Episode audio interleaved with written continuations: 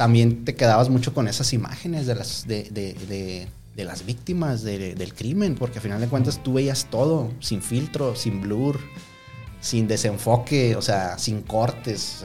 veías la muerte en la pantalla y decías, esto no lo debe ver la gente. O sea, pues era parte de nuestro trabajo decir, esto no puede salir, esto sí, esto no puede salir, esto sí puede salir. Y era un trabajo muy complicado, la verdad. Y tienes una herramienta muy poderosa, lo que es el, smartphone. Con un smartphone puedes ser reportero, puedes ser fotógrafo, puedes ser videógrafo, puedes ser escritor, puedes estar en el lugar de los hechos, puedes obtener la primicia, puedes ser viral.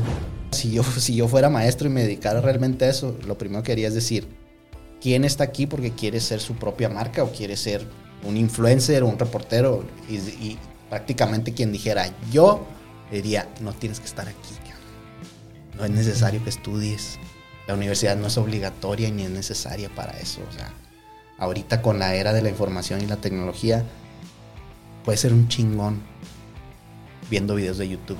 Una declaración muy fuerte que yo siempre he hecho, y es triste decirlo, pero así es, es que cuando nuestros padres mueran, la tele al aire va a morir.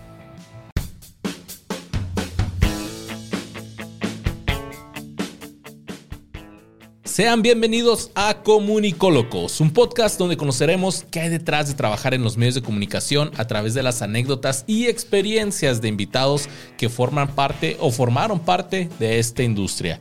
Yo soy Luisardo García y hoy tenemos un episodio eh, bastante interesante porque va a ser un poco diferente a los episodios que hemos tenido anteriormente. Estoy aquí con un, gran amigo, Ever Nicolat. ¿Cómo estás? ¿Cómo estás? ¿Cómo estás? Un placer de estar aquí con ustedes, un placer y un gusto este, compartir con ustedes algunas, algunas experiencias. Va, va, va. Ahí, ¿cómo está el micrófono? ¿Está bien ahí? ¿Se escucha bien? Sí. Sí, ok. Yo me escucho bien. ¿Sí está bien? nomás ahí checando eso. Oye, este, Ever, Ever es este eh, especialista o puede decir experto en el marketing digital pasó de la televisión, de trabajar en televisión a trabajar en, todos los que son los eh, medios digitales, redes sociales. Explícanos un poquito qué es el marketing digital y a qué te dedicas. Excelente, mira, les voy a contar. Eh, ahorita prácticamente estoy tratando de, con, por medio de un negocio, implementar eh, nuevas tecnologías y nuevas campañas publicitarias de acuerdo a cómo la tecnología mm, poco a poco va avanzando. Al final de cuentas, el marketing digital se enfoca prácticamente en todo lo que hacíamos antes en los medios viejos, pero ahora implementándolo en nuevos canales de difusión. Prácticamente los, nuevos, los nuevos medios están absorbiendo a los medios tradicionales, lo que era la tele, la radio y la prensa. Y ahora, pues, por medio de la tecnología y todos estos avances tecnológicos, eh, el Internet, definitivamente, pues los nuevos medios están se están convirtiendo y están haciendo que la masa migre hacia redes sociales, internet, motores de búsqueda, el streaming y pues prácticamente los medios que eran líderes antes como la tele, la radio y la prensa pues están dejando de, de ser utilizados para la difusión de los de, pues, de, cualquier actividad, ¿no? Ya sea educativa, informativa o de entretenimiento. Entonces, sí, dime. Tú haces prácticamente, o sea, los negocios desde que se inventó, yo creo, el primer negocio, desde que existen, han necesitado la publicidad, ¿no? Anunciar sus servicios. Y por mucho tiempo se, anunciaron en, pues, en tele, en periódico, que se me hace muy raro, ¿no? Que, que antes yo me acuerdo cuando mis papás me, mandaban a comprar el periódico, especialmente los domingos, era una madresota así, güey. Y ahora el periódico, hijo, su madre. sí. Bueno, a final de cuentas tienes que entender una cosa, que las nuevas generaciones, pues que vamos creciendo y vamos desarrollando estas habilidades para aprender a utilizar la tecnología, pues también este, estamos inmersos en, esta, en, estas nuevas, en estos nuevos canales de difusión. Esto quiere decir que cuando nuestros padres, la primera vez que ellos vieron la televisión o la primera vez que ellos escucharon la radio, nuestros abuelos, puedo decirte, para ellos era el wow, ¿no? O sea, era lo, lo, lo más nuevo, lo más interesante, lo más eh, lo más eh, apasionante y emocionante, ¿no? Ahora, eh, en ese sentido, creo yo que nosotros que, que, estamos trabajando sobre nuevos medios, pues también estamos fascinados, ¿no? Porque estas nuevas tecnologías, pues estamos adquiriendo la habilidad de manejarlas. Entonces, como tú dices, antes, antes nuestros padres se emocionaban y pasaban, podían pasar horas en la televisión, pero ahora pues la televisión ya no puede esperar. O sea, nosotros necesitamos eh, utilizar nuevas herramientas para informarnos, para entretenernos, para educarnos y sobre todo donde podamos tener una voz. Es importante porque acuérdate que en los medios tradicionales todo es receptivo. Nunca hay una manera de que tú puedas hacer este, regresar eso. Pero en, los nuevos medios, pues eso existe. En los nuevos medios, pues tú puedes obtener información de, ser, de cierto medio y replicarla o puedes refutarla, ¿verdad? O sea, decir, no me interesa, si me interesa, yo voy a seleccionar de lo que quiero estar informado a la hora que yo quiera estar informado. Eso es lo importante. Entonces, nos convertimos en críticos de esta información que recibimos, cuando antes no era posible. Antes era recibir, recibir, recibir, sin refutar. Si te, si te, si te das cuenta, es muy interesante que cómo, cómo, hay una separación muy, muy grande, hay un, hay un espacio muy grande entre los nuevos medios y los medios viejos. Simón. Y ahí pues también este, los negocios pues le buscan dónde, ahora sí que dónde están las audiencias y tú estás como que en cierto, de cierta manera como ayudándoles a migrar de... Exacto. La televisión, radio, no se anuncien ahí, anúnciense en el Switch, no el Twitch o cómo sea. el Switch. se, puede decir que, se puede decir que eh, nuestra labor como especialistas digitales creo que, creo que hasta cierto punto eh, todavía está eh, un poco estigmatizada porque los nuevos medios, prácticamente cualquiera puede ser un especialista digital porque a yo siendo comunicólogo, no soy mercadólogo, ¿sí me explico? O sea, pero sé cómo vender marcas o sé cómo vender personas o ideas por medio de estos nuevos medios, que a final de cuentas, eh, por mis antecedentes, te puedo decir que yo estuve en esa migración, yo estuve en, el, en, el, en la era donde la televisión era todavía el hit y, y, viene en declive. Entonces yo supe brincar del barco antes, se puede decir. ¿Sí me oh, explico? O sea, al final de cuentas, yo, yo estuve en ese proceso en el que, en el proceso de aprendizaje de los nuevos medios, porque igual los medios viejos se dieron cuenta que todo iba en declive. ¿Sí me explico? Entonces fue ahí cuando estas estrategias de marketing se empezaron a desarrollar en los medios viejos para involucrarse en las redes sociales, en las páginas web, en las plataformas de comercio electrónico, en los motores de búsqueda, el desarrollo de aplicaciones. O sea, ¿por qué? Porque la misma televisión se da cuenta que todo va en declive. Al final de cuentas, las nuevas generaciones van a dejar de ver tele al aire y van a estar en el streaming. Las nuevas generaciones ya no van a ver reporteros en la tele, ahora ellos van a querer ser reporteros porque aquí tienes una herramienta muy poderosa, lo que es el, un smartphone. Con un smartphone puedes ser reportero, puedes ser fotógrafo, puedes ser videógrafo, puedes ser escritor, puedes estar en el lugar de los hechos, puedes obtener la primicia, puedes ser viral. Ok. ¿Y sí me explico? Eso es interesante, o sea, saberlo y poderlo entender y poder manejar estas nuevas herramientas donde tú, tú determinas o tú decides qué es lo que quieres ser. Porque yo recuerdo cuando, cuando entré a la universidad, me acuerdo que todos te preguntaban, ¿para qué quieren estudiar comunicación? Para salir en la tele, para ser reportero, para ser conductor. Para ser famoso. Para ser famoso, para ser, salir en las novelas. Y ahora vas a, los, a las aulas de las carreras de comunicación y les preguntas, ¿para qué quieres ser, estudiar comunicación? Para ser influencer, para ser TikToker, para ser youtuber, para ser bloguero. Y dices, o sea, ¿cómo cambia en 20 años que estudiamos comunicación? ¿Cómo ha cambiado el sentido? Porque ahí te das cuenta, la difusión de los nuevos medios de comunicación y los medios electrónicos están, están haciendo que la masa migre. Y es donde, donde la mayor parte de la población o, las personas encuentran o desarrollan un talento. ¿Tú qué le calculas que, le queda de vida a los medios tradicionales? ¿La década todavía? ¿Unos 10 añitos? Yo te puedo decir que los medios tradicionales pueden todavía subsistir, pero van a agonizar. Eh, algo, una declaración muy fuerte que yo siempre he hecho, y es triste decirlo, pero así es, es que cuando nuestros padres mueran, la tele al aire va a morir porque son los únicos que están viendo tele al aire. En estos momentos, estas generaciones. De ahí el streaming es lo que va a tomar el auge. ¿Por qué? Porque las mismas industrias, eh, la, industria de la televisión ya está transformando esto ahorita. ya se están transformando porque ellos ya están desarrollando sus plataformas de streaming porque ya la gente no tiene tiempo de sentarse a ver el noticiero a las 5 de la tarde. O no quiere, simplemente. Pues. Simplemente yo me levanto en la mañana, me informo en 10 minutos y ya estoy listo para salir a trabajar, para hacer lo que tengo que hacer, para ir a estudiar, etcétera, etcétera. O sea, a final de cuentas, el tiempo no espera a nadie y los medios tradicionales no pueden ya darse el lujo de establecer un calendario o, o como le dicen, una parrilla de programación. Las parrillas de programación van a dejar de existir, a final de cuentas. O sea, ¿quién va a decir, ay, este ya empezar, deja voy, me siento en el sofá de la sala, ya va a empezar el noticiero? Eh? ¿Quién lo dice? Nuestros padres nada más. Entonces, es una declaración muy fuerte, pero creo que es una teoría válida. El hecho de pensar que la tele, la radio, la prensa les quedan, te puedo decir, menos de dos décadas. Ok. Es, probable. Que para a lo mejor, o sea, no tanto que van a morir, bueno, van a morir los que no se este, evolucionen. Que no evolucionen, ¿no? Y ahorita se me viene a la mente así de que, por ejemplo, las noticias, ¿no? El, el, noticiero que por décadas ha estado así de que a las 10 de la noche le vamos a informar todo. Entonces, como que en un futuro va a tener así, por ejemplo, un reportero, que era así, que tienes que enviar tu reportaje eh, antes de tal hora para que salga al aire, ¿no? Entonces, creo que ahora va a ser así como que ya está tu reportaje, súbelo. Pues sí, y a final de cuentas...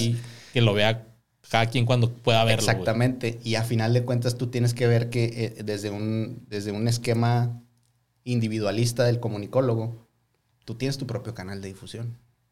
O sea, si tú estás en el momento preciso en el que ocurre o se está eh, suscitando la información, evento, cual sea el evento, tú tienes tu propio canal de difusión. Entonces, ¿qué vas a hacer tú en, en, el sentido de cuál es el proceso de la difusión de la información si tú mismo eres un mismo canal de difusión? Tu persona, tu individuo, tu reportero. Sí, te debes a una marca, te debes a una, a una corporación o a un canal de televisión, pero ¿qué es lo primero que vas a hacer? Vas a abrir tus redes sociales y vas a hacer un live. ¿Sí me explico? O sea, eh, es algo que no se puede evitar. A final de cuentas, tú dices, bueno, primero soy yo porque yo soy el que estoy aquí cubriendo el suceso. Yo puedo darte la primicia desde aquí. Y luego después voy y hago mi nota, voy y me siento en, eh, en una sala de redacción, hago mi nota y que se difunda a través de un medio en el que te puedo decir que ya va tarde. Definitivamente ya va tarde. Al final de cuentas, la gente quiere la información que sea veraz, ¿verdad? Que sea oportuna. Eso es lo que quiere la gente. Entonces, tienes la herramienta más poderosa del mundo para hacer eso. Aquí está. Es tu teléfono. O sea, tu smartphone es el que te va a dar la primicia, se puede decir. Y la televisión en un momento, en un determinado momento, pues se va, se va a dedicar a hacer una producción más elaborada. A lo mejor vas a tener un trabajo de investigación, a lo mejor un reportaje en el que como todo, como todo medio, como toda bella arte, como el cine, ¿no? Elaboras un, un, documental, un reportaje, esto, lo que tú quieras. Pero a final de cuentas, ahorita la gente necesita informarse en este momento, en este minuto, en esta hora o en este lapso del día, ¿no? A final de cuentas. ¿Quién va a tener tiempo de sentarse a las 5 de la tarde a que veas el reportaje que tú hiciste? Este, que ya todo el mundo lo vio en las redes. Entonces, la oportunidad. ¿qué es, lo más triste de eso? Que sale tu reportaje y ya. Ya se, se esfumó. Se esfumó, se perdió. Eh, todavía conozco muchos noticieros que, que no suben todas sus notas al aire. Entonces, por ejemplo, yo en mi carrera, híjole, pues yo creo ya he hecho más de mil reportajes. Sí. Hay algunos que están por ahí en las redes, pero todos los demás ya, o sea, si no lo vio la raza, ya Exactamente. Creo yo que, creo yo que la persistencia de, todos los que nos, la persistencia de los, del producto que nosotros los, los comunicólogos nos dedicamos a elaborar o que le, invertimos horas, tiempo, años, días, lo que tú quieras, a un producto que nosotros, pues como lo consideramos nuestros bebés, ¿no? O sea, nuestros reportajes, nuestras fotos, nuestros videos, nuestras entrevistas, cualquier medio que sea, ya sea artístico o informativo, que surge de nosotros, de nuestras ideas, se puede decir que no persisten en todos los canales de difusión, ¿verdad? Porque a final de cuentas, si tú te estás dedicando en un sentido de trabajas para una compañía, trabajas para un, medio de difusión, eh, tú estás atado precisamente a eso. Es decir, tus trabajos están producidos para un medio. Pero si tú fueras un artista, un ejemplo, si tú eres un pintor, tú haces pinturas por encargo. La gente te, te, paga por hacer una pintura por encargo, pero cuando tú estás en tu, en tu estudio y estás tratando de inspirarte, hacer arte, lo que tú quieras, puedes estar creando y produciendo cosas para ti. Entonces, tú eres el único que se debe de encargar de la difusión de ese producto, se puede decir. Entonces, eh, creo yo que la premisa de un reportero está en el hecho de decir, este es mi bebé, yo lo puedo difundir donde yo quiera. No se lo debo a nadie. ¿Sí me explico? Sí, muy. Cumples porque tienes que llevar tu nota. Cumples porque llevas tu nota a la televisora y te sientas en la redacción, elaboras la nota, se produce y sale al aire y se esfuma. Sí, se pierde en la nada. Entonces, tú tienes la responsabilidad de hacer que ese producto persista en la memoria y cómo y qué vas a hacer para que persista. Lo vas a difundir a través de nuevos medios.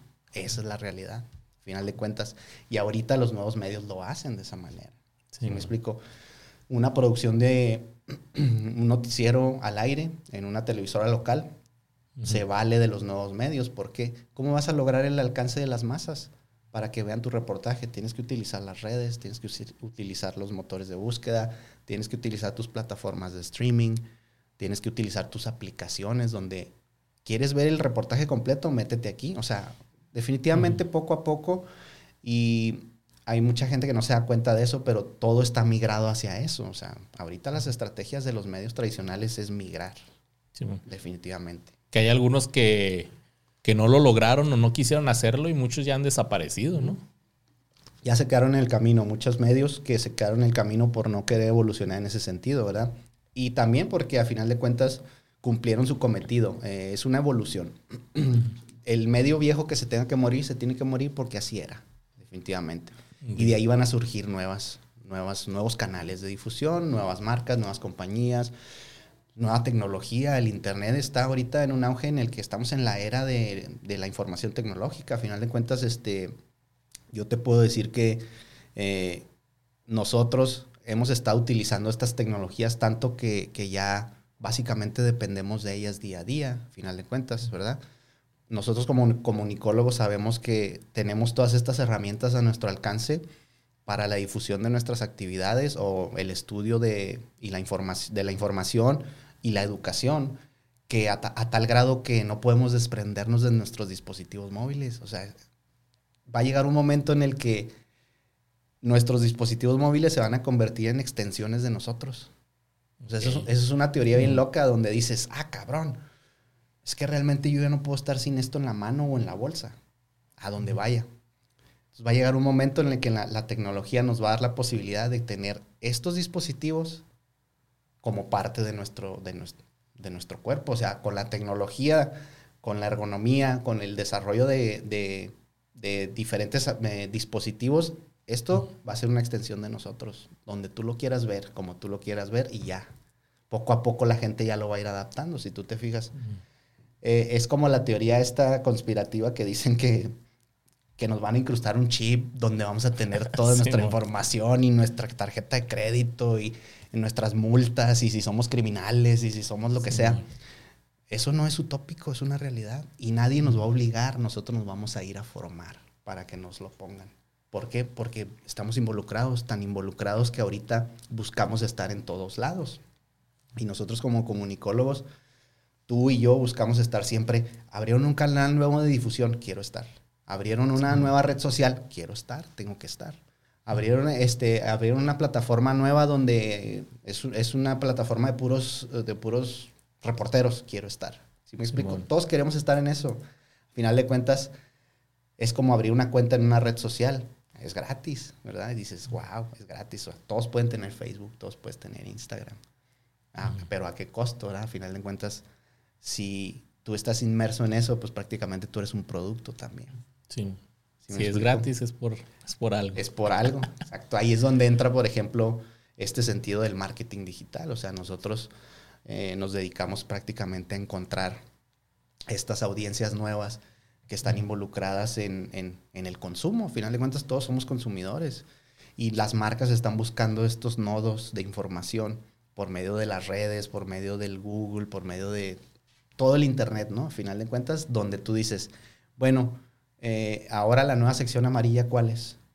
Pues el Facebook. Facebook. Si no tienes un Facebook, si eres una marca y no tienes Facebook, no existes. Si no sales en el mapa, no existes. Si no estás en Google, no existes. Y antes, antes te llevaban un librito a tu casa y decían, ah, mira, aquí está eh, Tacos Panchito, ¿no? O no sé, ahora tienes que estar en Google o tienes que estar en Facebook o tienes que estar en Instagram. Si no, no existes para nadie. Entonces, a final de cuentas, ahí es donde nosotros nos encargamos de difundir por medio de la publicidad, impulsar marcas, a final de cuentas, porque todos deben de estar en estos nuevos medios, todos deben de estar involucrados.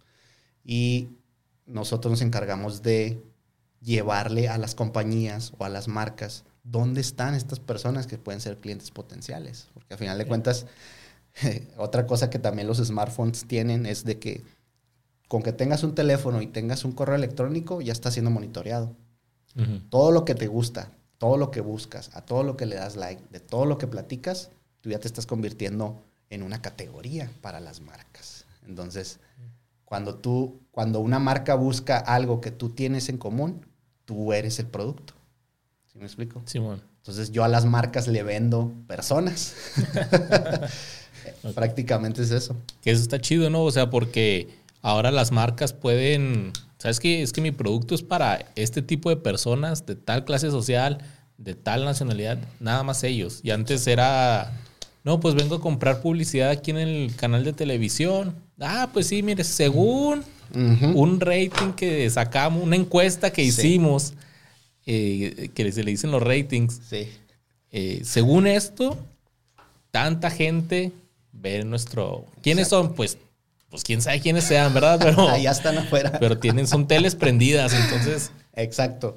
Todo está basado en probabilidad y estadística. Acuérdate que vender publicidad en nuevos medios es, puro demográfico. analistas demográficos, eh, probabilidad y estadística. Antes era pura probabilidad. A final de cuentas, era, es decir eso. Es decir, los ratings se miden de por cada tres personas que están viendo esto, todos los demás asumo que también lo están viendo. ¿Sí me explico? Es probabilidad y estadística. Pero en los nuevos medios todo es medible. Todo se puede medir. Incluso yo puedo tener un demográfico muy específico de lo que tú eres, lo que tú haces, lo que tú compras, lo que tú vendes, dónde vives, cuántos hijos tienes, este, dónde vas a comer, en qué tienda compras, dónde echas gasolina, infinidad de cosas. Y ese demográfico se vuelve muy específico para las marcas. Entonces, a final de cuentas, como vulgarmente se dice, o sea, ya no son balazos al aire a ver a qué le pegas. Ya la publicidad ya es dirigida. O sea, la publicidad dirigida obtiene los clientes potenciales con una mayor probabilidad de que te compren. Simón. Es como, es, es, un volado, o sea, todo es un volado. Ah, yo me acuerdo en esos años de, de, la televisión, cuando era perrín de la tele, eh, vender spots, vender espectaculares, simplemente, o sea, llegas y ¿cuánto cuesta esa cartelera? Ah, pues mira, esa es la más cara porque por aquí pasan un millón de carros. Todos los días pasa un millón de carros, entonces esa es la más cara porque tienes un millón de impactos. ¿Cómo vas a tener un millón de impactos? O sea, no lo puedes medir. No puedes estar viendo los ojos de las personas al momento que pasan por la cartelera y a ver si vieron el comercial o no lo vieron. Oye, ahorita que dices eso, no me acuerdo dónde escuché, según esto, que el espectacular más caro aquí en El Paso es uno que está ahí en el Puente Libre. El que está ahí en el, por, la, por la escuela y que, porque según esto ahí es donde más. Eh, sí, sí, sí, sí. Algo así he escuchado. Hay, varios, hay varios aquí en El Paso y en Juárez también, donde cada, cada uno tiene su valor de acuerdo a precisamente eso, los impactos visuales. Que realmente los impactos visuales, pues es una mentira. O sea, es, un cálculo que una, es una aproximación. Te dicen, pasan, pasa un millón de carros. ¿Cuántas personas van en cada carro? No, pues vamos a estimar que al menos dos. Máximo dos, mínimo uno, ¿verdad? ¿Quién maneja el carro? Máximo dos, mínimo uno. Bueno, y haces un estimado y con eso sacas la probabilidad y la estadística. Entonces, ahora dices, bueno, con los medios nuevos, con los medios digitales y tú te anuncias en una plataforma digital, la plataforma digital es como, precisamente te lo digo, nosotros ya con tener un smartphone, un correo electrónico y una red social, ya estamos siendo monitoreados. Segundo, si tú le das like a Tacos Panchito y tenemos, eh, llega a la ciudad una taquería muy famosa, una franquicia súper enorme que dice, quiero gastarme un millón de dólares en publicidad, búscame a todos los que les gusten los tacos en el paso Y Facebook va a decir, aquí los tengo, mira, aquí está Luis, le gustan los tacos. Y así va a tener, ¿cuántas personas? ¿Cuántos? Tres millones de personas va a tener que le gustan los tacos. La publicidad es dirigida.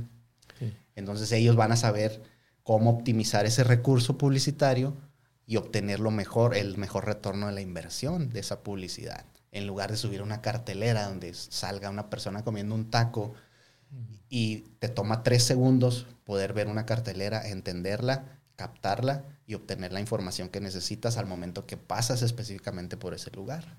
Entonces yo digo, ¿qué va a ser más efectivo? ¿Cuál publicidad es la más efectiva? ¿La digital o la, la, publicidad exterior, se puede decir? Pues la digital porque está dirigida a mí, porque lo puedo ver en mi smartphone, en la privacidad de mi casa, de mi baño, en mi cama, acostado, despertando, como tú quieras. El mensaje es dirigido y me está dirigido a Ever. Me gustan los tacos y yo, wow, me está hablando a mí. ¿Sí me explico? Que ahí es donde vienen estas de que dicen, ay, es que Facebook me está escuchando. Que realmente literal sí te está escuchando, ¿no? Que te sale esa publicidad de, ay, yo estaba hablando de esto y ya me empezó a salir publicidad. Pero a mí lo que más me ha sorprendido fue una vez que me llegó, así me salió esa publicidad sugerida. Y luego sale playera de papá rockero cumpleañero en enero. Fíjate. Así que, ah, cabrón.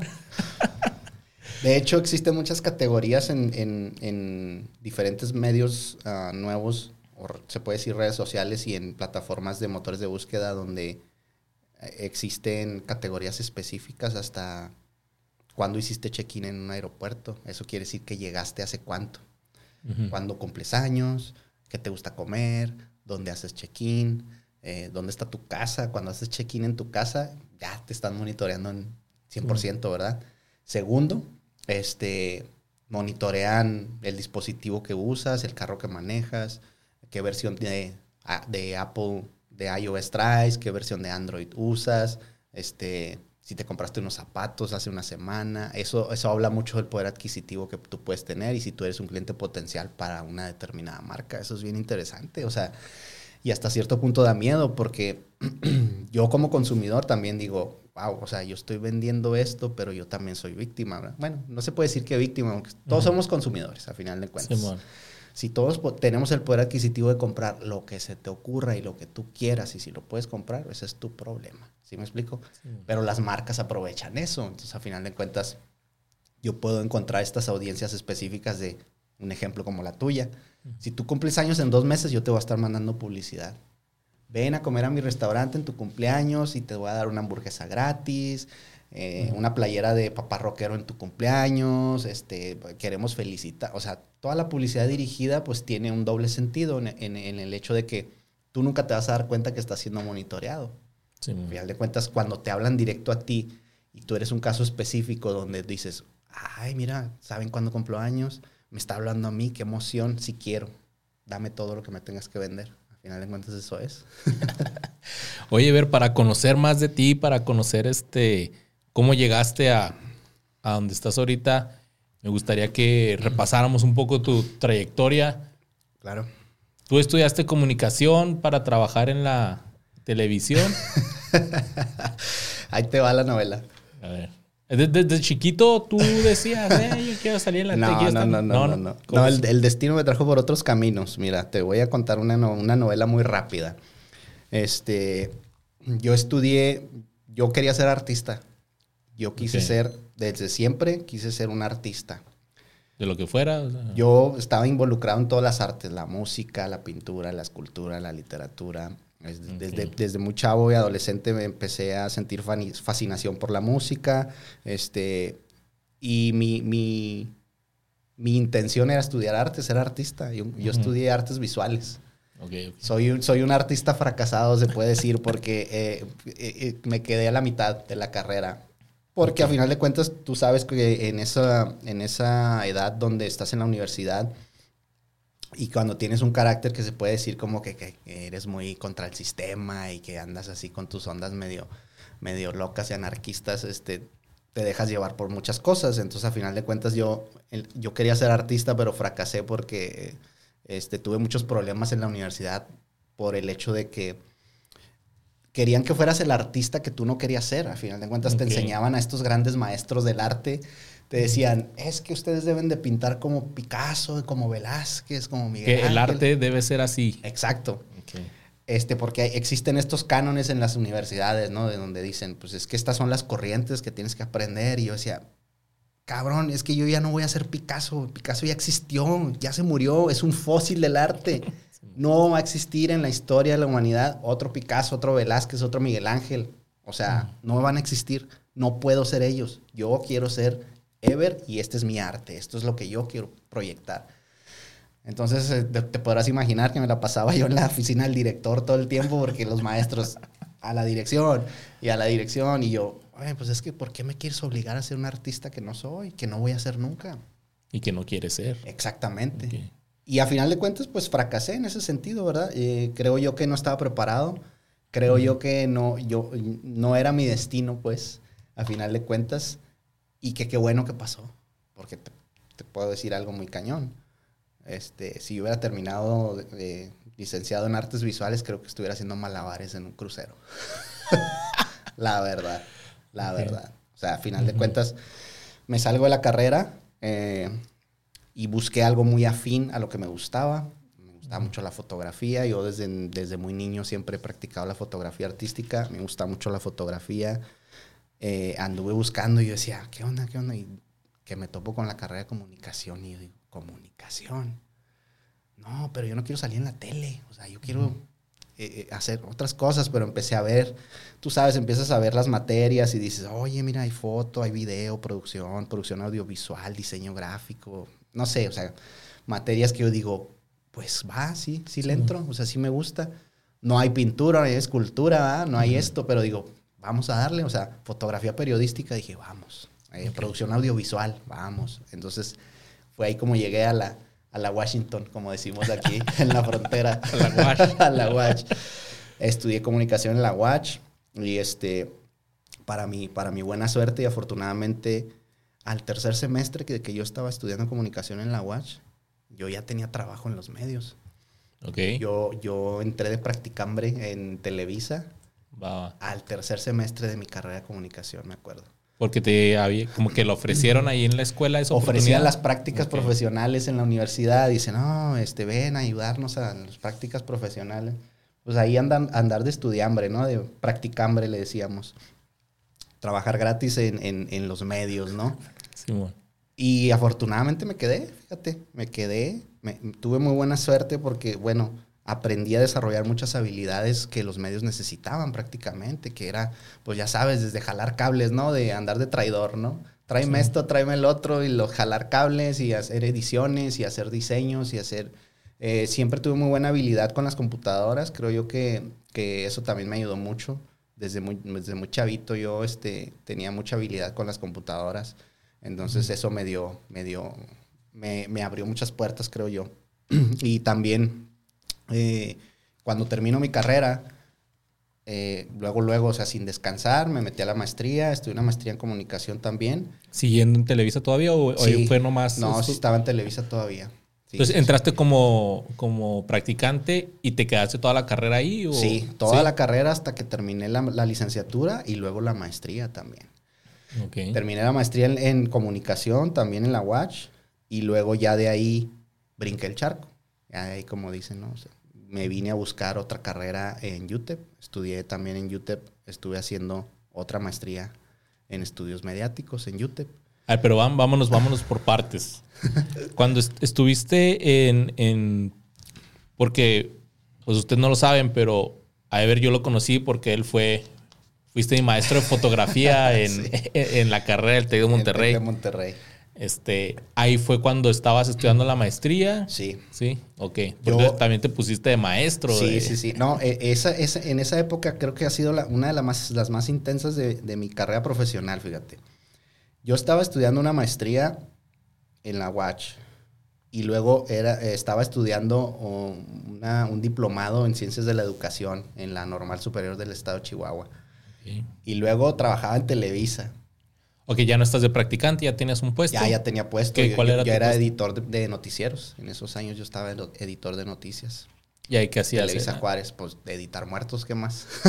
Ok, ok. O sea, llega el reportero Por ejemplo, pues ya tuvimos a Alonso aquí en el... que te tocó trabajar Sí, con Alonso ahí sí, en sí, Televisa. Sí, fuimos colegas, fuimos colegas en Televisa, en Telemundo, fuimos colegas. Que él decía que él llegaba con, con los Sí. videos de los muertitos y decía, yo se lo daba al editor. El editor era yo. Ok, ok. Editor de noticieros es, es la persona, es el último filtro entre la información que se, que se genera en la calle con el reportero. El reportero trae sus notas, trae sus videos con su camarógrafo, trae la historia desarrollada eh, y luego el editor de noticias es el último filtro antes de que salga tu nota al aire.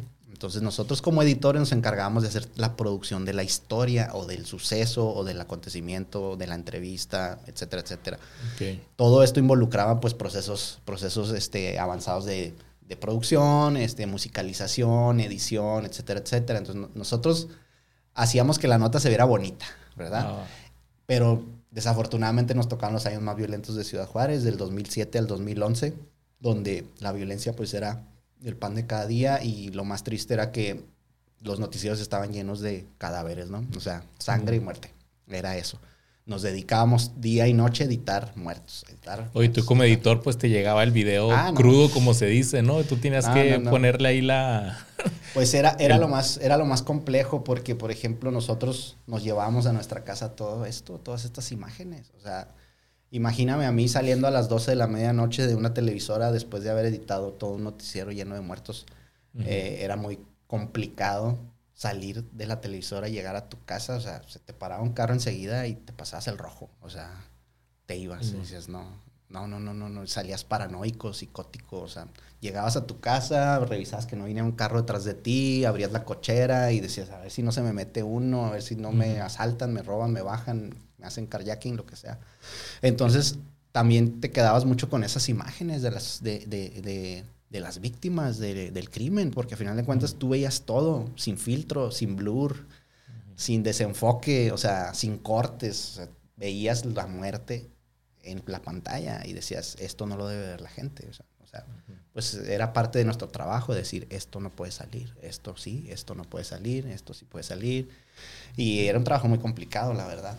Creo yo que eh, llegó un momento en el que tenías que desasociarte de este proceso de producción en el que ya el muerto no te provocaba, Te hacías frío, ¿no? te hacías frío, incluso hasta, incluso hasta llegaban momentos en los que tenías que reírte para que no se te quedara, ¿sí me explico? O sea, que no se te Sí. quedara lo fuerte de las imágenes. A veces hasta, pues, contabas chistes y bromeabas porque decías, es que no puedo dejar que me afecte esta imagen ahorita que estoy viendo de una persona este, desmembrada o de, o de un niño asesinado, ¿te imaginas? O sea, era súper complejo, súper difícil. Y lo supe sobrellevar, afortunadamente. eh, me enfoqué en lo que yo hacía, en mi trabajo, pues trataba de llevarlo lo- lo- la- de la mejor manera. Aprendí mucho, eso es lo más importante de todo, que pues todo trabajo es una escuela, a final de cuentas. Todo trabajo es una sí. escuela, día a día. Y lo más interesante creo yo que, que de ahí fue donde partí eh, con todo este conocimiento que yo empecé a adquirir, pues yo también lo quería profesar, a final de cuentas. Y fue Sí. como llegué a ser maestro. Yo a final de cuentas dije, yo quiero estudiar para ser maestro y tengo, tengo unas certificaciones en ciencias de la educación también. Ok. Fue como llegué al TEC de Monterrey para ser profesor. que ¿Cuánto, muchos- duraste ahí en el TEC? Cuatro años. Cuatro años de cuatro años de maestro. maestro. Cuatro Ok, años. Y luego dos años en la Universidad de Durango. Cuatro años de maestro en el TEC de Monterrey y dos en la Universidad de Durango. Y trabajando en Televisa. Trabajando en Televisa y estudiando una maestría y estudiando ciencias de la educación. Y fue ¿No ahí- salías?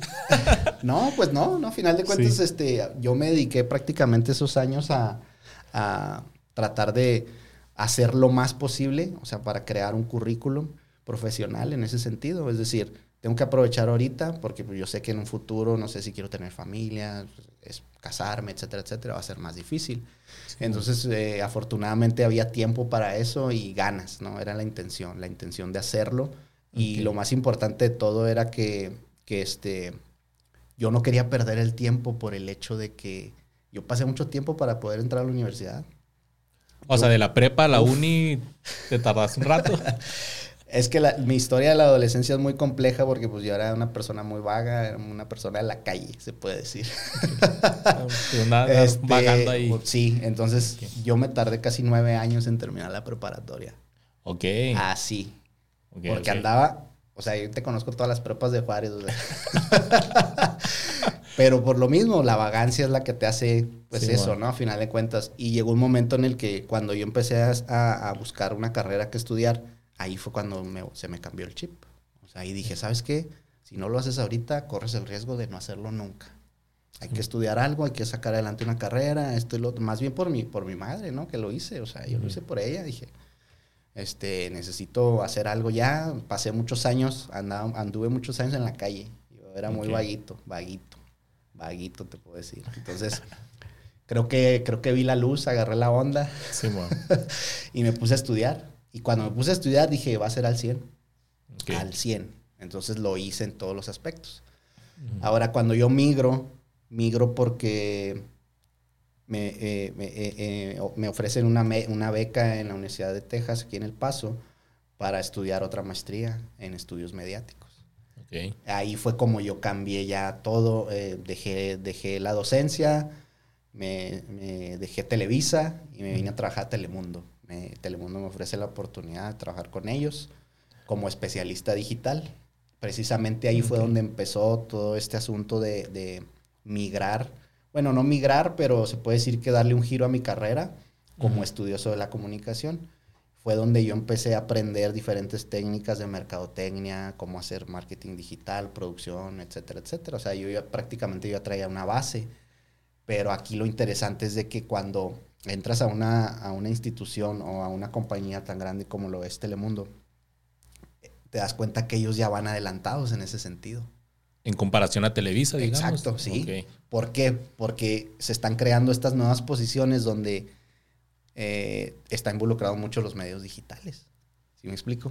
Donde dices, oye, es una visión que está teniendo las compañías ahorita de reemplazar personas por robots, de utilizar más los medios digitales. ¿Esto a dónde te lleva? Quiere decir que las, las televisoras están preparadas para migrar sus contenidos o esta producción que ellos hacen hacia nuevos medios, porque saben que la televisión al aire va a morir poco a poco. ¿Sí me explico? Entonces, ahí es donde te das cuenta y dices, oye, ellos ya me han adelantado, ¿sí me explico? Y qué padre que estoy en esto, qué padre que estoy adentro, porque me van a enseñar todos los secretos.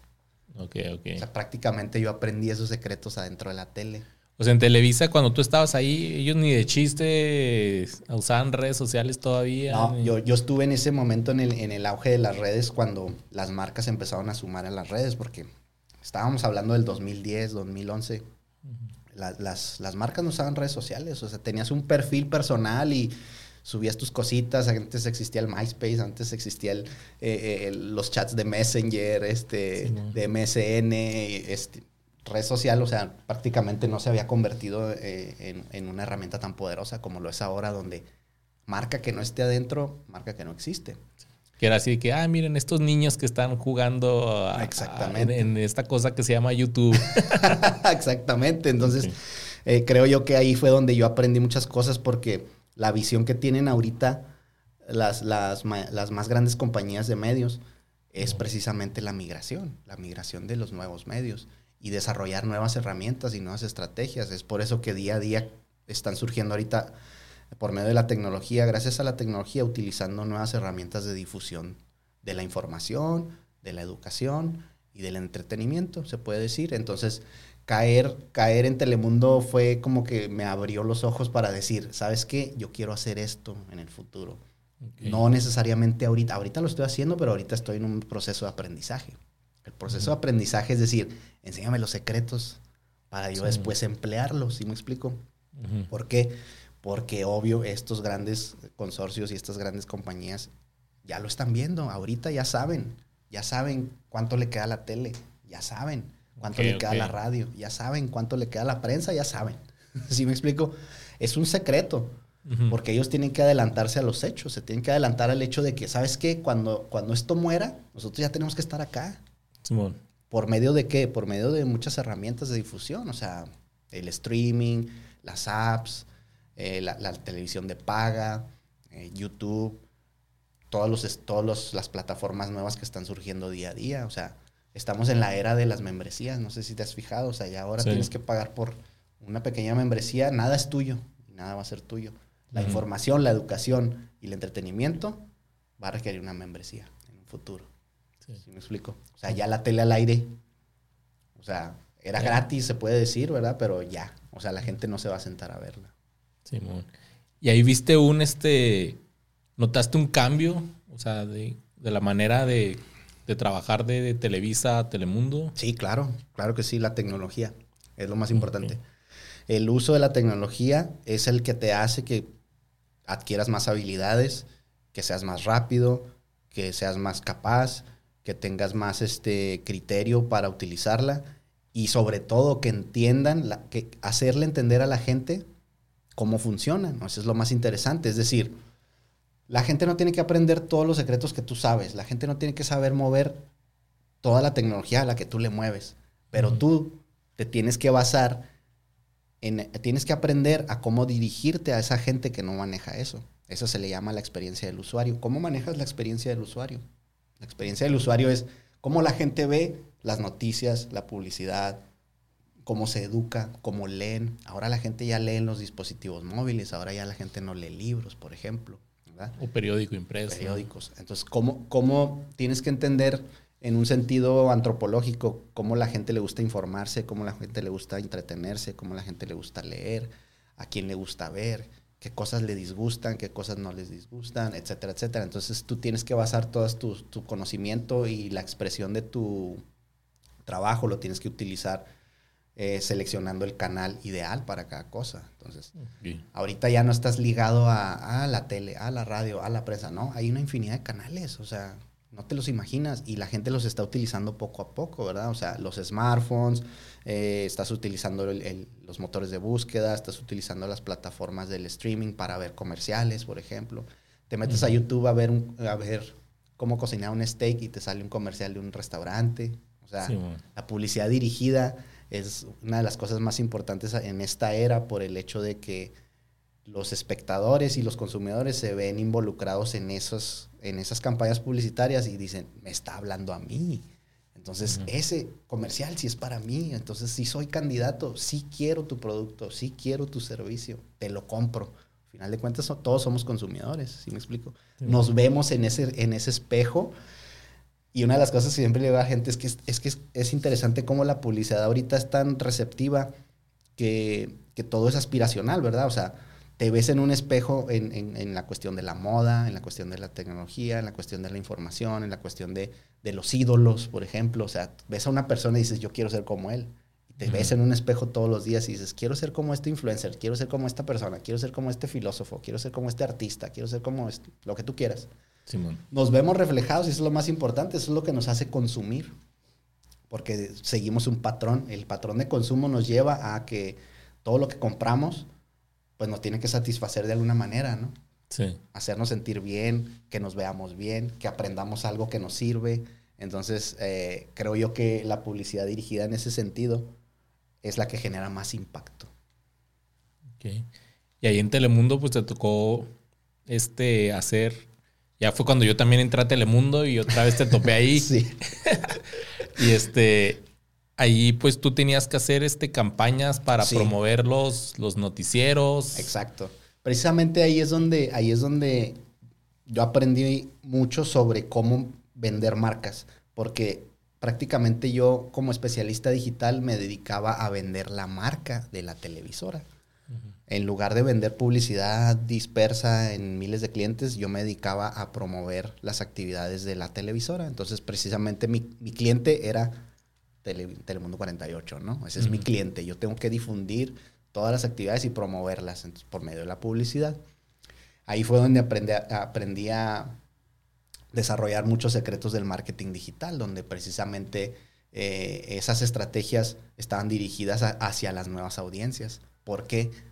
Porque la misma televisora se da cuenta, ¿verdad? Dice, ¿sabes qué? Poco a poco la gente está dejando de vernos. ¿Qué tenemos que hacer?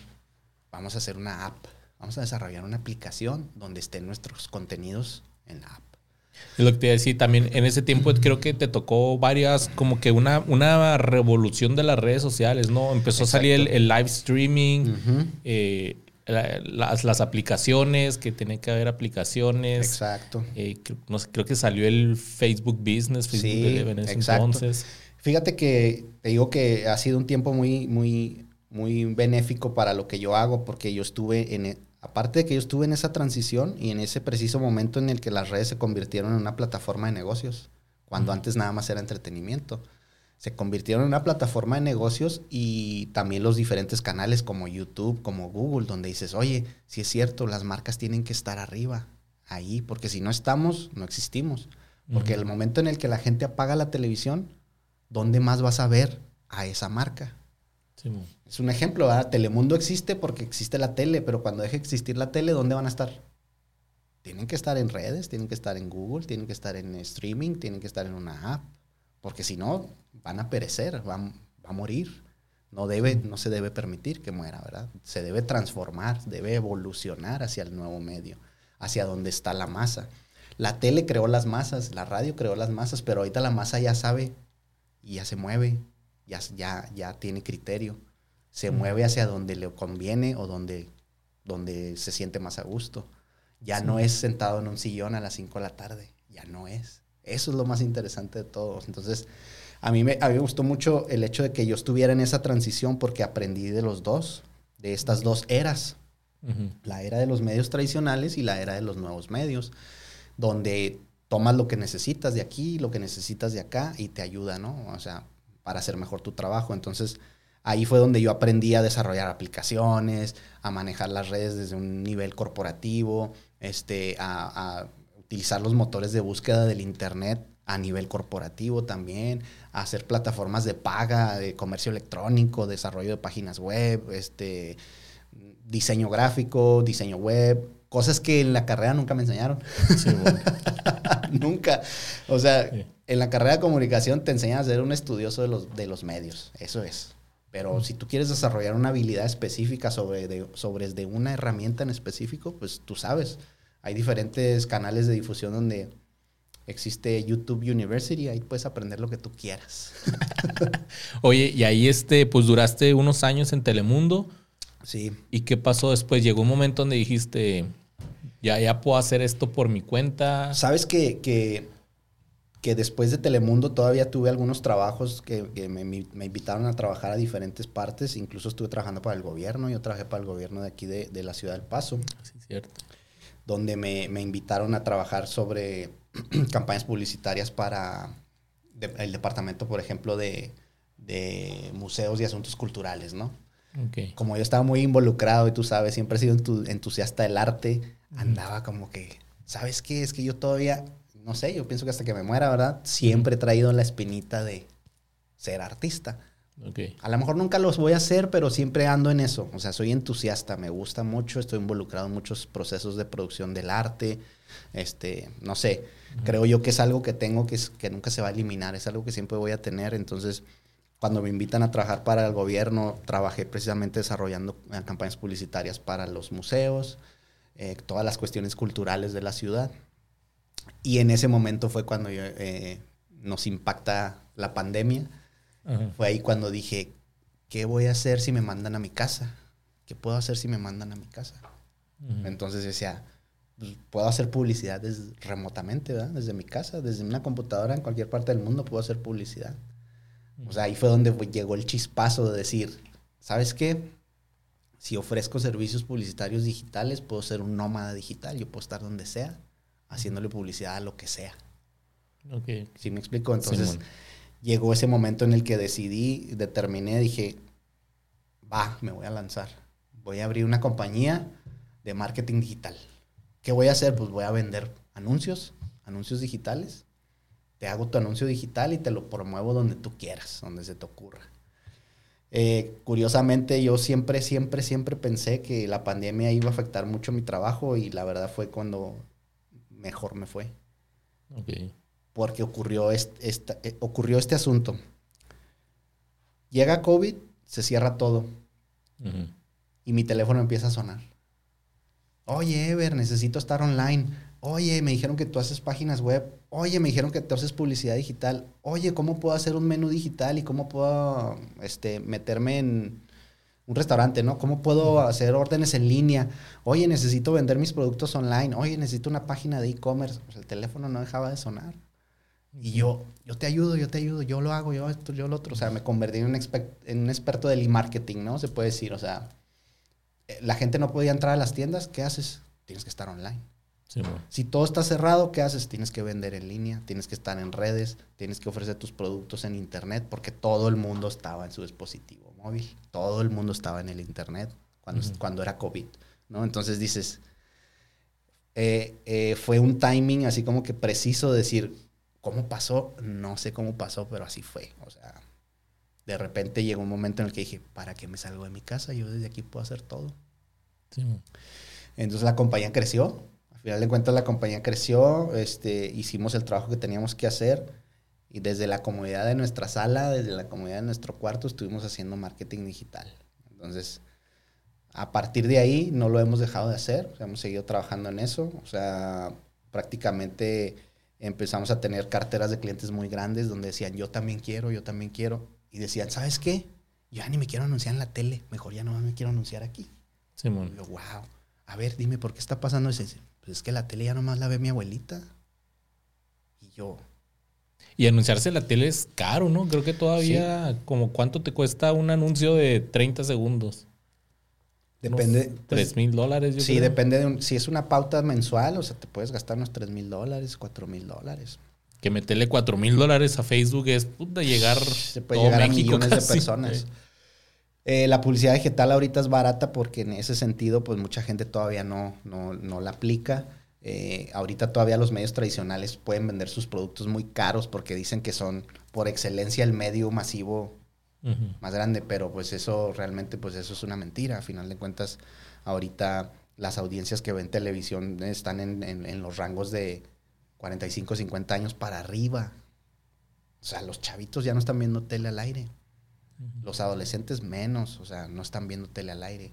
Oye, tú que tienes una, una niña chiquita, a mí me pasa mucho con, mi niña, tiene 10 años, y a veces pues, estamos viendo la tele abierta y está una película y salen anuncios y es como que, ¿qué? ¿Qué es eso? ¿Qué es eso? o adelántale. No, se, puede. Sí, o sea, para ella es un martirio ver este, la, la tele eh, al aire. Eso, eso era de lo que te hablaba ahorita, que, que ahora nosotros tenemos la, esta facultad tan bonita, tan bonita de darle skip a un anuncio, de, no ver lo que no de darle scroll down a lo que tú quieras, de ver lo que es necesario para ti, quedarte con lo que tú necesitas o lo, y lo que no te sirve lo desechas. Eso es lo más importante de todo. ¿Por qué? Porque los nuevos medios te dan la posibilidad de que interactúes con ellos. Y los medios viejos es pura, pura recepción pura recepción. Entonces, pues estás como un zombie, ¿no? A ver, terapéenme. Eso es lo que hacen los medios viejos. Es una terapia. No, nunca regresas nada. Entonces, lo interesante de eso es de que por la rapidez de la tecnología, ahorita las nuevas generaciones ya no tienen tiempo de, sentarse a las 5 de la tarde, ya no tienes tiempo de ver el anuncio, ya le quieres dar skip. O sea, no quieres ver el anuncio, no, no te sirve, no es para ti. ¿Y qué es lo primero que haces? Déjame denunciar esto, esto no es para mí, no me gusta, no me gusta, no lo quiero, no quiero volver a ver cosas de estas. Entonces, te da la, facilidad de que tú puedas obtener lo que tú quieres al momento que tú quieres. Eso es lo importante.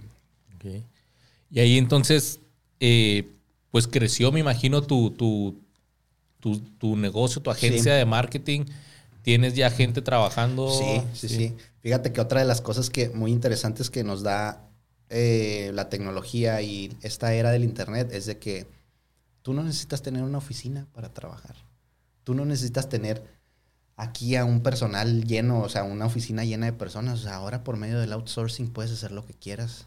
Por ejemplo, yo tengo diseñadores en España, tengo programadores en Argentina, tengo community managers en México, productores audiovisuales en El Paso, en Arizona, eh, tengo influencers en, en, este, en la Riviera Maya, por ejemplo. O sea, a final de cuentas dices, ¿para qué los quiero aquí sentados? Para ver, a ver, a ver lo que estás trabajando, a ver en qué estás trabajando. No, déjalos que hagan su trabajo en el lugar donde se encuentren. Y cuando ellos quieran, ¿no? O sea, mientras te saquen el jale. Exactamente. O sea, a final de cuentas, ahorita nos da, los medios digitales nos dan la facilidad de que nosotros los que nos dedicamos a esa producción de medios digitales, tener gente de cualquier parte del mundo creativos en el mundo que te digas, me dan mejor precio, hace las, cosas como yo, como a mí me gustan o como al cliente le gustan, son creativos. Aquí, aquí la creatividad es el, no hay, no hay tope para eso. O sea, te vas a encontrar personas creativas en todo el mundo y que pueden trabajar para ti. Entonces el outsourcing es una herramienta súper válida para las agencias de marketing donde tú puedes decir, ¿quién es, quién es tu equipo? Le digo, soy yo y pueden ser un millón de personas porque a, quien, a quien quieras te lo puedo conseguir. Si me explico, al mejor fotógrafo, al mejor diseñador, al mejor programador, me puede diseñar lo que tú quieras o lo que tú necesites para que tu campaña publicitaria sea efectiva, a final de cuentas. Entonces el outsourcing te ayuda mucho a eso, o sea, te, te apoya mucho porque porque tus empleados no tienen que estar precisamente aquí. Sí. Entonces, como compañía de marketing digital, pues también utilizas esos recursos globales, se puede decir. Y ahorita, pues continúas con esta, con esta compañía. Muchos podrán decir que pues ya estás así como que muy chido, pero lo, lo platicando contigo antes, lo que se me hace chido de ti es de que aún así sigues estudiando las nuevas tendencias, por ejemplo, ahora de lo que es la inteligencia artificial para, para diseñar todo este rollo. Me decías que ya eres partner de Google. ¿Qué, es eso, ser partner de Google? Mira, pues a final de cuentas, cuando, cuando estás inmerso en este rollo de los medios digitales, pues también te tienes que capacitar, ¿no? entrenar, tienes que aprender mucho aprendizaje, sobre todo porque la tecnología avanza todos los días que de repente sientes que te quedas atrás, ¿no? No es lo mismo que abres el Photoshop de la versión anterior a la versión nueva que ya trae herramientas de inteligencia artificial y dices, wow, ¿cómo manejo esto? No lo sé usar. A ver, vámonos al YouTube University que me enseñe cómo usar esto y dices, a final de cuentas todo está ahí. El aprendizaje es gratis. ¿Por qué? Porque, por ejemplo, yo que he trabajado con Google directamente y como Google Partner, pues ellos te, te entrenan para sus herramientas. Porque es un monstruo tan poderoso que ahorita para ellos lo más valioso son los datos de las personas. Para eso crean estas, todas estas herramientas para mantenerte cautivo con el uso de, estos, de estas aplicaciones. O sea, Google no te imaginas todas las herramientas que desarrolla para mantener a la gente activa en sus plataformas. Y ser Google Partner es de que Google te dice, mira, vamos a sacar esta nueva herramienta, te voy a enseñar a usarla antes de Exacto.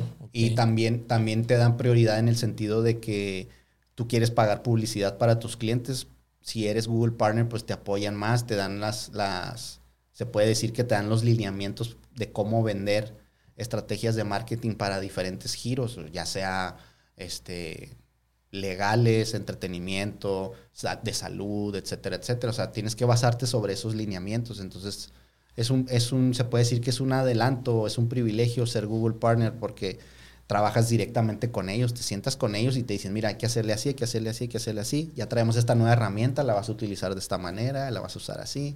Entonces, tú llevas esto con tus clientes y te dicen, wow, ¿cómo, o sea, ¿cómo podemos tener ese privilegio? Le digo, es que las agencias son las que lo tienen.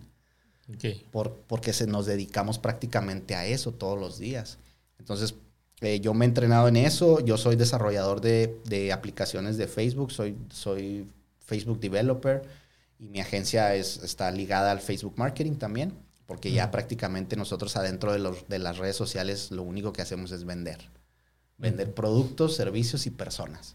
Entonces, lo, lo, interesante de este aprendizaje es de que con los avances tecnológicos vas aprendiendo nuevas técnicas, como lo ahorita lo que es el auge, pues es la inteligencia artificial. Ahorita yo estoy aprendiendo y estoy ya desarrollando campañas publicitarias con robots. O sea, yo ya no estoy usando humanos, yo estoy usando robots para que me diseñen campañas publicitarias. Eso es lo más interesante. O sea, un robot puede tener una percepción eh, por medio de sus estudios algorítmicos, una percepción de cómo funciona el cerebro humano, cuál es la conducta del consumidor y me puede encontrar a estas personas que potencialmente puedan consumir un producto que yo venda, por ejemplo.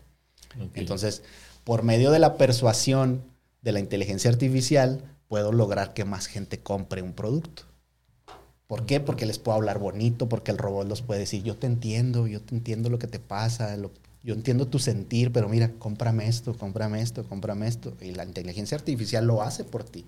Incluso la producción también la hace. Entonces, no solamente se trata de tener esta interacción con los robots, sino que también la, tu propia producción, yo como fotógrafo, yo le puedo encargar un robot que me, que me produzca una fotografía. Yo ya le puedo encargar un robot que me edite un video. Yo le puedo encargar un robot que me programe una página web. El truco está en quién le va a decir al robot qué hacer. ¿Sí me explico? O sea, porque ahorita hay un debate muy intenso donde te dicen, los robots nos van a reemplazar, vamos a perder nuestro trabajo y, este, y la inteligencia artificial se va a quedar con mi chamba y no sé qué y no sé cuánto. Y es donde, es donde yo les digo, no, cabrón, ¿qué te parece si mejor te entrenas para que aprendas a manejar al robot? El robot va a hacer lo que tú le digas. Entonces, en ese sentido dices, sí es cierto, porque a ver, la inteligencia artificial está ahí para sacar tu chamba pero ¿quién le va a decir a la inteligencia artificial qué chamba sacar? Ese, Si puedo ser yo, entonces yo no voy a perder mi jale. Mi jale lo voy a hacer a la, excelencia porque el robot es más inteligente que yo. ¿Sí me explico? Entonces, entonces dices, cabrón, en lugar de estar llorando, tirándote al piso de que la inteligencia artificial te va a quitar la chamba, güey, mejor aprende a manejar la inteligencia artificial para que no pierdas tu chamba porque al último las compañías y los grandes corporativos van a estar buscando personas que sepan manejar la inteligencia artificial. Porque la inteligencia artificial está ahorita al servicio de nosotros. En un futuro no sabemos. ya sé. ¿Sí me explico? Sí. Oye, ya para terminar, Ever, este, ahorita que estás hablando de, del futuro precisamente, eh, ¿qué, sigues para, ¿qué sigue para ti y qué crees que siga para los comunicólogos y los, los medios de comunicación? Ay, ¿qué te puedo decir? Mira, en lo personal, yo pienso, yo lo que creo es de que nosotros como comunicólogos y estudiosos de la comunicación y comunicadores también, que no necesariamente tienen que ser comunicólogos, porque ahorita ya existen los influencers, que no necesitas estudiar para eso. ¿Sí me explico? Lo que se me hace muy pirata es de que hay influencers que pues, son comunicólogos, pero por ejemplo, está este, por ejemplo, he visto que hay eh, arquitectos bien famosos e influencers porque suben sus trabajos y hablan así que esta madre está mal hecha o doctores. abogados, lo que se te ocurra. Doctores, abogados. Es que mira, a final de cuentas, quien tiene esa habilidad de comunicar en el sentido de que la, puedes hacer que la gente te ponga atención y puedes convencer y puedes persuadir y puedes vender productos, ideas y servicios, o sea, prácticamente tú eres un estudioso de la comunicación, ¿sí me explico? O sea, tienes esa habilidad, aunque no hayas ido a la escuela. Lo interesante está en el hecho de que, de que nosotros los comunicólogos también nos sabemos desprender de este, de este entorno y lo podemos ver desde afuera y sabemos, podemos analizar y podemos tener teorías en las que dices, ya sé para dónde va esto. ¿Por qué? Porque, por ejemplo, ahorita eh, los procesos comunicativos y todo el desarrollo de, de la comunicación en sí de donde se desprenden todas estas disciplinas como lo es el marketing, el diseño, la producción, la televisión, la radio, la prensa, el streaming, etcétera, etcétera. Nosotros podemos ver desde afuera que la tecnología es la que está más involucrada en todo, esto. Que ahorita tú ya no tienes que sentarte en el aula a leerte las teorías de Maslow y las teorías de Humberto Eco y todos esos procesos comunicativos antropológicos. Ahora lo que tienes que hacer es sentarte a picarle a los botones, a moverle al software, a mm. utilizar herramientas tecnológicas, a utilizar una cámara, un micrófono, un, software, el software de Adobe, puedes utilizar, eh, te metes al chat GPT, puedes eh, hablarle al robot, o sea, la tecnología está muy involucrada en los procesos comunicativos, eso es lo más interesante, entonces, quien no sea hábil con la tecnología no puede ser comunicólogo o no puede ser estudioso de la comunicación. ¿Por qué? Porque ahorita las nuevas generaciones que crecen con la tablet y con el, con el celular, ya te lo van a dar ellos ya, ya, ya lo traen, es innato, o sea, si me explico, ya lo traen, ya traen ese chip. Entonces, al final de cuentas, lo único que tienes que hacer es desarrollar esa habilidad de comunicar para vender ideas, ¿no? Y en el marketing digital, pues es eso. Aquí vendemos lo que se pueda. Personas, ideas, productos y servicios. De eso se trata. Y al final de cuentas, es, vivimos en una sociedad de consumo que no va a dejar de consumir.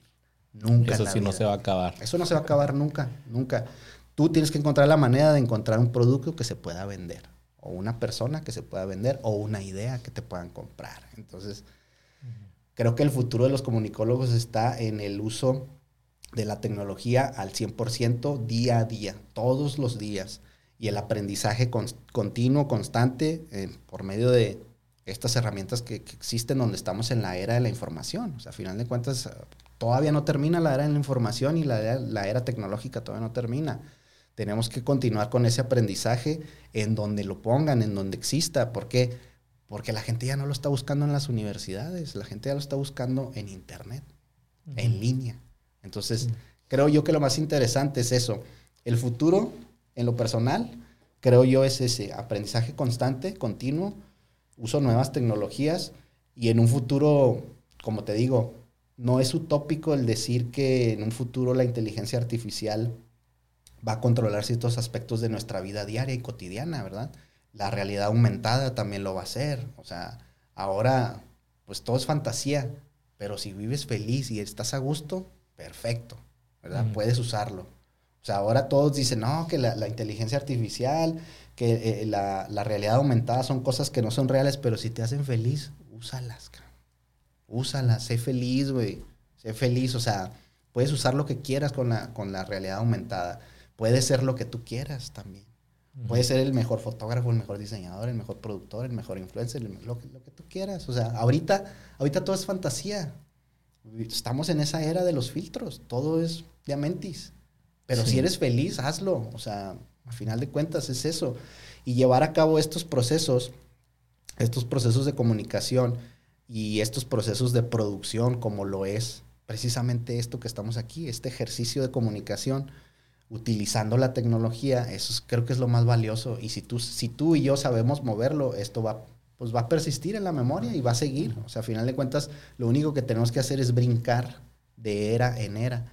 Ya después, cuando los medios viejos dejen de existir y estemos en la era digital, después va a surgir otra cosa, la realidad aumentada, la realidad virtual. Entonces ya tenemos que estar preparados para eso, para que nosotros podamos ser los que dirijamos todos estos procesos comunicativos dentro de, estas nuevas tecnologías que van a ser evidentes, o sea, no podemos vivir sin eso. es como decir, ¿puedes vivir sin un teléfono, sin un smartphone ahorita? No puedes.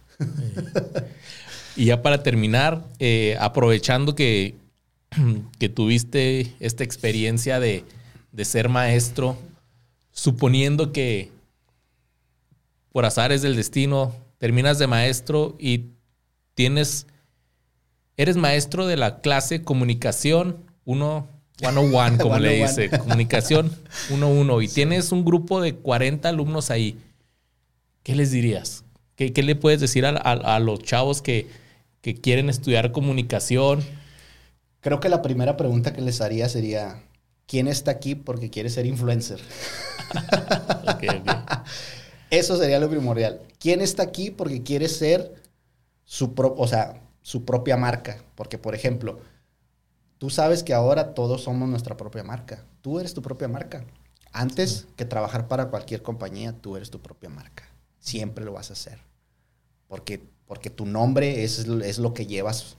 Decir, esto lo hice yo, esto lo produje yo, y luego ya después se lo vendes a la, la compañía para la que trabajes, la que tú quieras que una entrevista de trabajo es me estoy vendiendo, ¿no? Exactamente. Cómprame.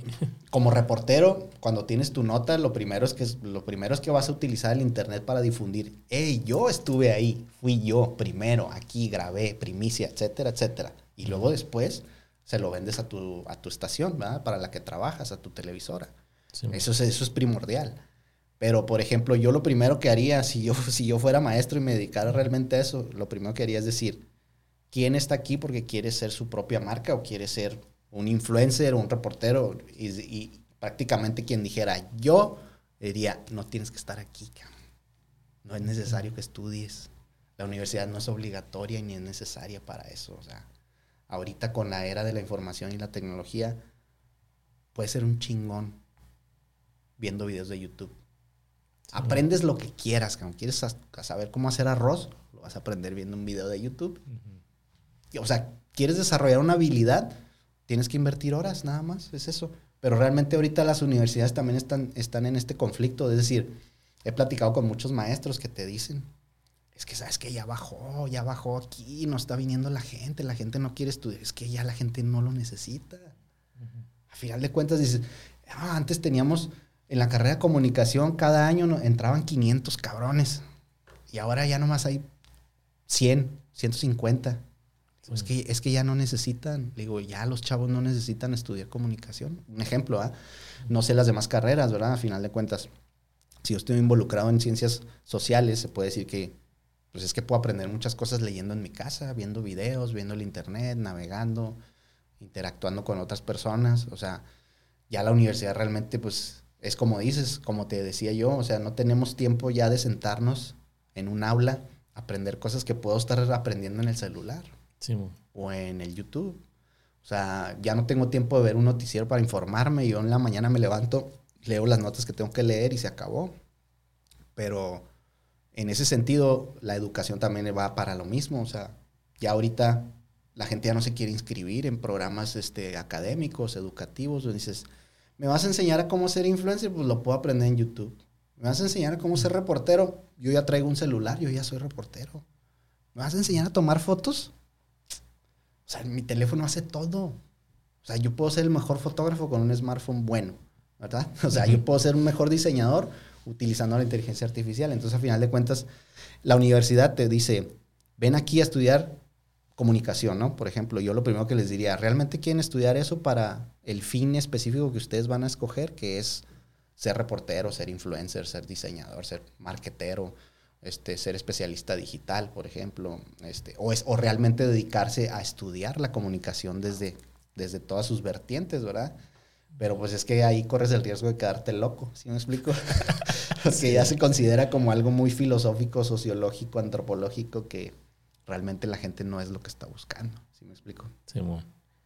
Bueno, pues, Eder, pues muchas gracias, muchas No, gracias no, no, por, pues gracias. por esta plática tan, Gracias tan interesante, tan, tan profunda, ¿no? De, de la realidad de, de estos momentos, ¿no? Porque, pues sí, o sea, también yo, pues llevo, me- me- se me da mucha risa, cómo lo dices tú, de ser un perrín de la televisión, güey. Me da mucha risa. Y sí, güey, o sea, por ejemplo, este proyecto es, es para tratar de dejar de ser un perrín de Exacto. televisión, güey, porque si este, creo yo que, que, que la televisión, y aunque yo esté trabajando para un canal de televisión por cable, creo que es lo mismo. Sí. Es que a final de cuentas creo yo que, que es lo más complicado. Es decir, ¿para qué, ¿para qué estás ahí? ¿Cuál es el fin específico de, tu, de lo que estás ahí para lo que estudiaste? Un ejemplo. Esa es una cosa. La otra cosa es, pues, ¿cuál es tu destino? ¿Hacia dónde quieres ir, verdad? Este es un paso, es un escalón. Es como, por ejemplo, yo, yo estoy muy agradecido con los medios y específico con la tele, de todo lo que sé ahorita, lo aprendí ahí. Pero eso no quiere decir que yo lo practique, lo que, lo- o sea, precisamente lo que me enseñaron ellos.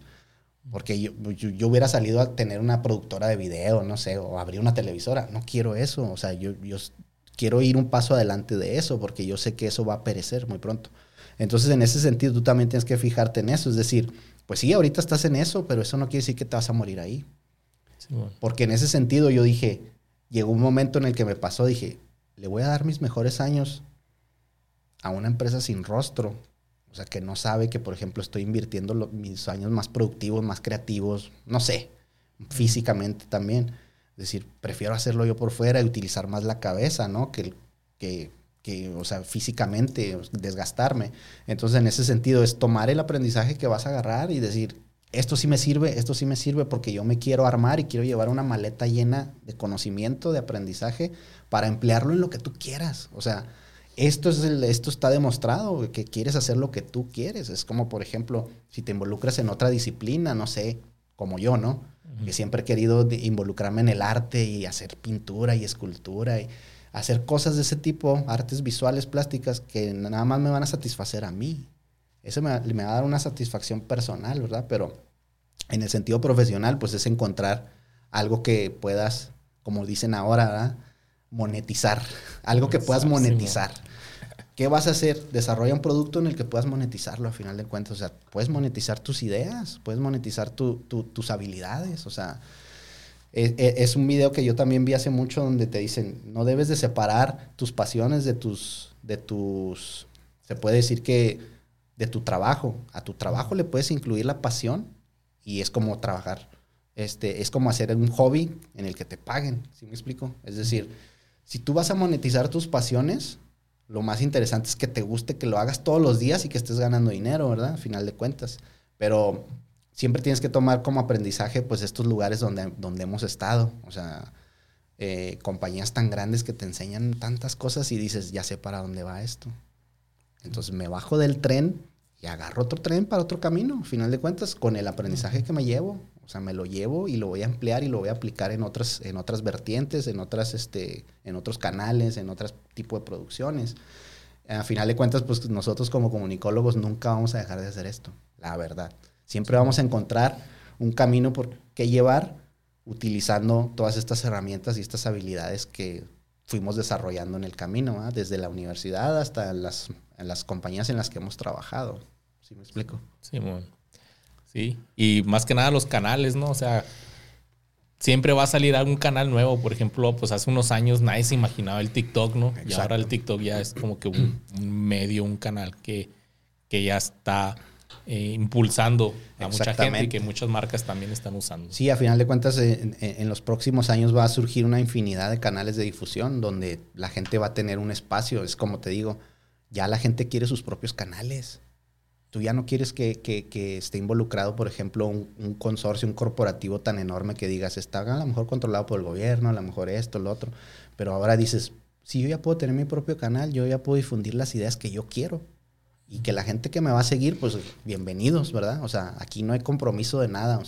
tus ideas son las que se difunden y tú llevas a cabo estos procesos comunicativos como tú los quieres llevar. Eso es lo interesante. Entonces, a final de cuentas, dices, si es cierto, hoy es TikTok, este, el año que entra va a ser otra y va a ser otra y tienes que estar en ella, siempre. Como comunicólogo vas a tener que aprender a usarla. Como especialista digital vas a tener que adquirir habilidad para utilizarla y como somos una sociedad de consumo, pues va a tener que haber publicidad. Ahí voy a estar yo. Pues muy a ver, muchas gracias. muchas gracias, por. Si, si quieres que, que, la gente te siga, tus redes sociales. Sí, pues búsquenme Nicolat, así. Básicamente en todas las redes estoy así, N-I-C-K-O-L-A-T-H.